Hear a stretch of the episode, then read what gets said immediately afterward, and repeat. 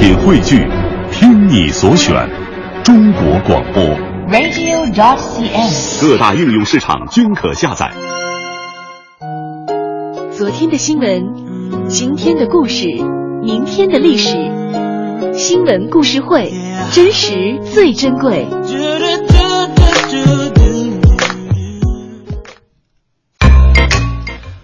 新闻故事会，真实最珍贵。今天吴科给我们带来一个什么样的新闻故事呢？哎，这条新闻故事呢，来自于这个荆楚网的一个报道。如果问大家一个问题：高校食堂的饭菜等于黑暗料理吗？食堂的大师傅们总是脸色臭吗？答案当然是 no。在湖南大学的二食堂，网名叫做“湖大食堂师傅”的胡少勇，他呀、这个炒菜发帖逛论坛，样样精通。不仅每天发帖和学生们来交流食堂的菜谱，还经常研究新菜请同学们试吃。他的贴心互动呢，让不少学生有了重返食堂的冲动。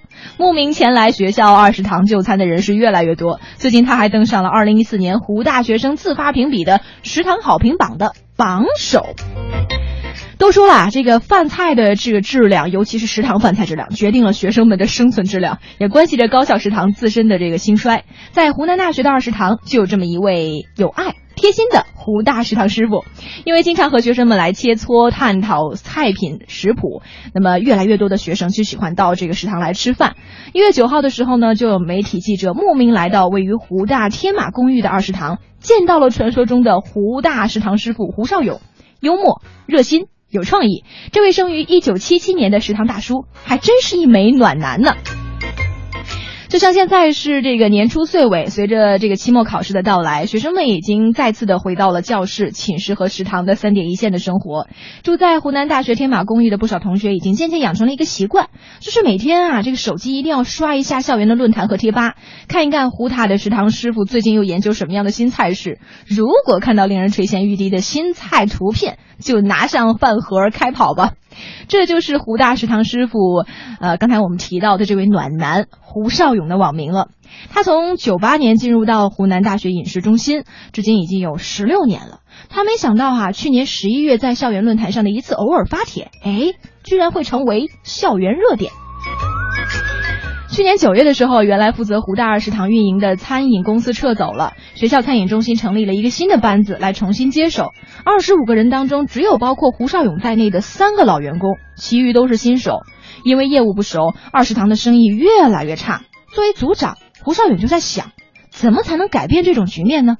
他想到了网络。去年十一月十一号啊，挺好记的。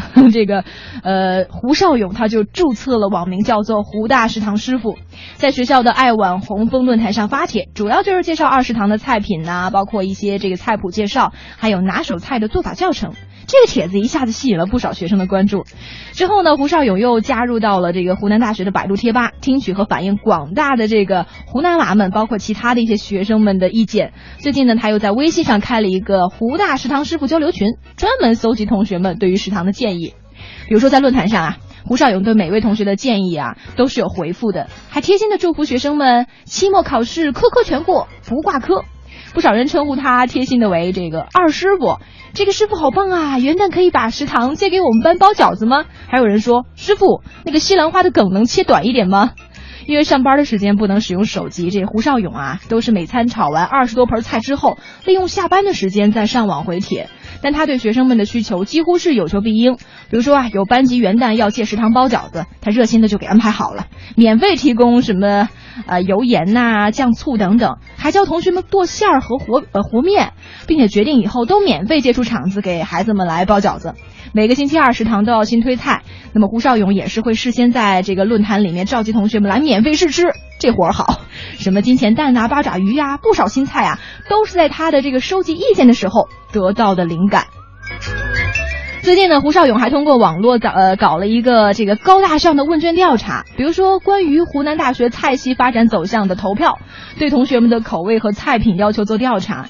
作为改良二食堂菜系的一个调研资料哈，他也呼吁啊，这个湖大的餐饮质量整体提高。有学生问了说，二食堂的鱼头为什么免费？是不是坏掉了呢？胡少勇就亲自答复。我们食堂的一切原材料、干货什么的，都是由学校后勤采购回来的。大家可以放心。采购回来的鱼呢，一般是三斤左右，鱼是三块四一斤，一条鱼就是十块钱左右。食堂把鱼分解开来，一条鱼可以分成三份儿这个鱼块儿和三份儿水煮鱼片儿。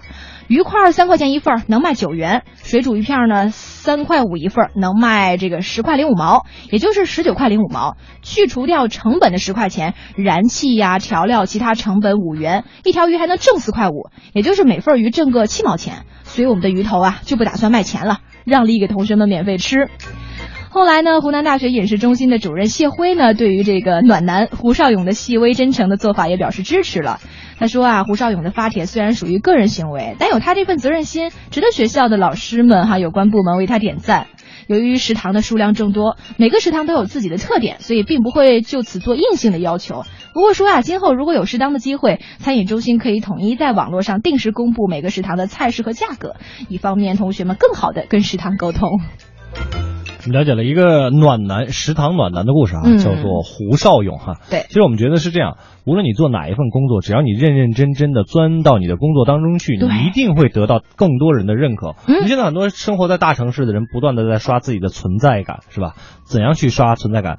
我教大家一个好的方法，就是把你现在手头要做的事情做到极致，做到最好，一定会让你的存在感爆棚的，就好像湖南大学的这位胡少勇一样。嗯那接下来呢，我们来给您讲一个人的故事，他的名字啊叫做韩冰。我们先来给您介绍一下我们今天这个新闻故事的主人公，他的名字呢叫做韩冰。韩冰啊，打小生活在丰台区，那小时候呢，家附近还有不少的田地。那个时候啊，是韩冰和小伙伴们每天追逐嬉戏的天堂。惹了祸呢，就一头扎到奶奶家或者是姥姥家寻求庇护。虽然是磕磕绊绊，但是又平平安安。韩冰从职业高中毕业之后啊，进入了一家知名的饭店实习，干得还挺不错的。实习结束之后呢，单位决定把他留下来。然而就在这个时候，部队来招兵，拨动了他的心弦。韩冰就说了：“小时候看电视啊，看小人书里边都是勇敢的军人在战场上奋力杀敌，我觉得我被感染了，心里边啊有这么一种英雄情节。”介绍韩冰的故事，就得要从他当兵说起。韩冰啊是一个独生子，千顷地一根苗。韩冰的父母是打心眼里不愿意让自己的儿子去当兵，可是这韩冰啊却是偷偷摸摸的去街道报了名，并且参加了体检。经过一番测试之后呢，他的各方面素质都非常的好，被一支武警部队挑中，打算培养成狙击手啊。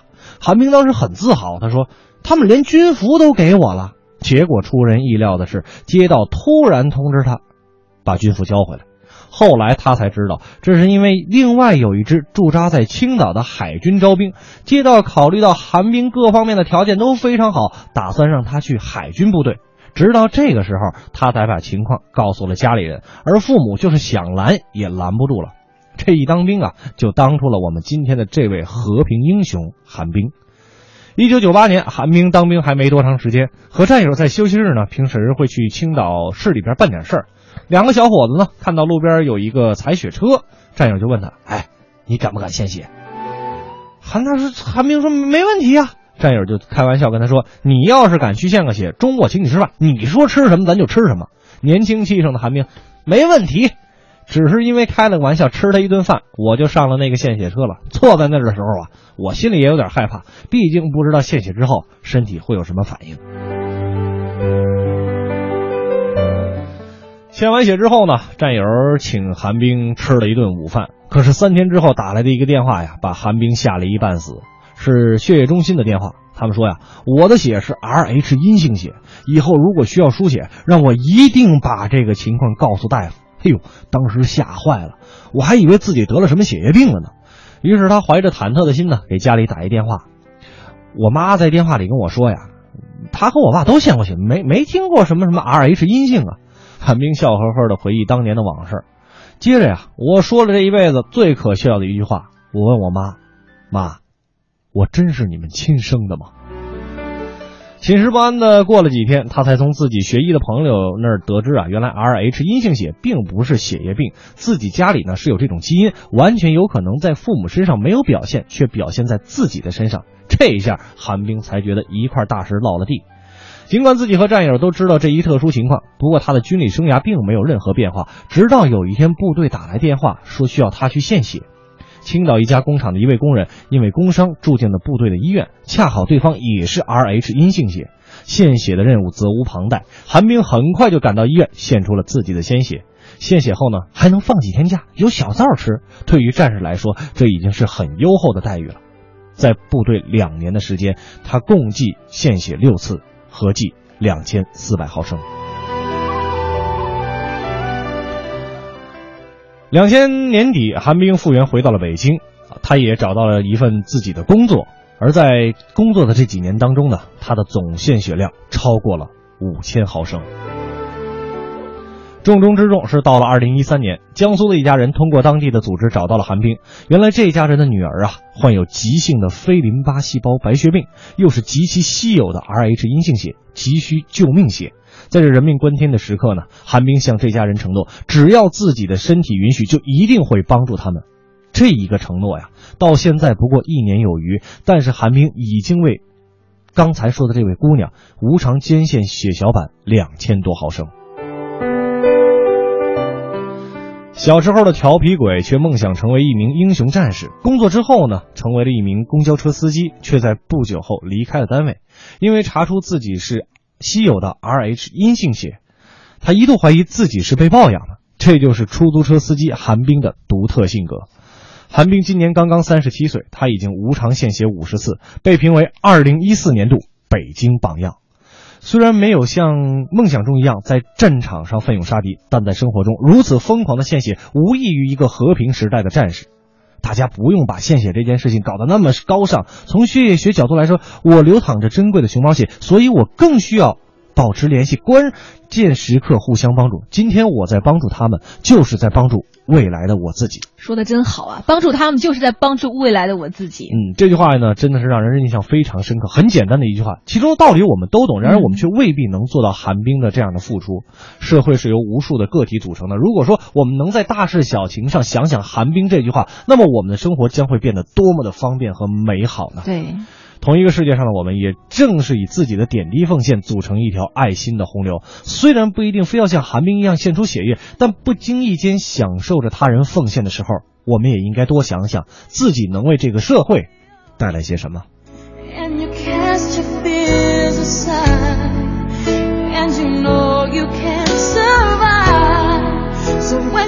今天的快乐晚高峰啊，就只能跟大家聊到这儿了。时间过得实在是太快了，对啊，真的没有办法哈。嗯。不过我们之文艺之声接下来还有更加精彩的节目带给各位，是由李志给您带来的不老歌。我是刘乐，我是五科。如果您还没有听过瘾，一定要记得锁定我们的频率。明天晚上六点，不听不散喽。明天见。